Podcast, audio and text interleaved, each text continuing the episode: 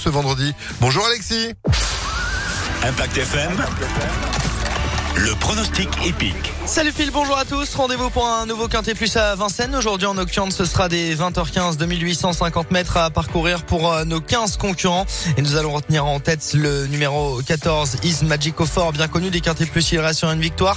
Sera associé à Damien Bonne et effectuera sa course déférée des quatre pieds.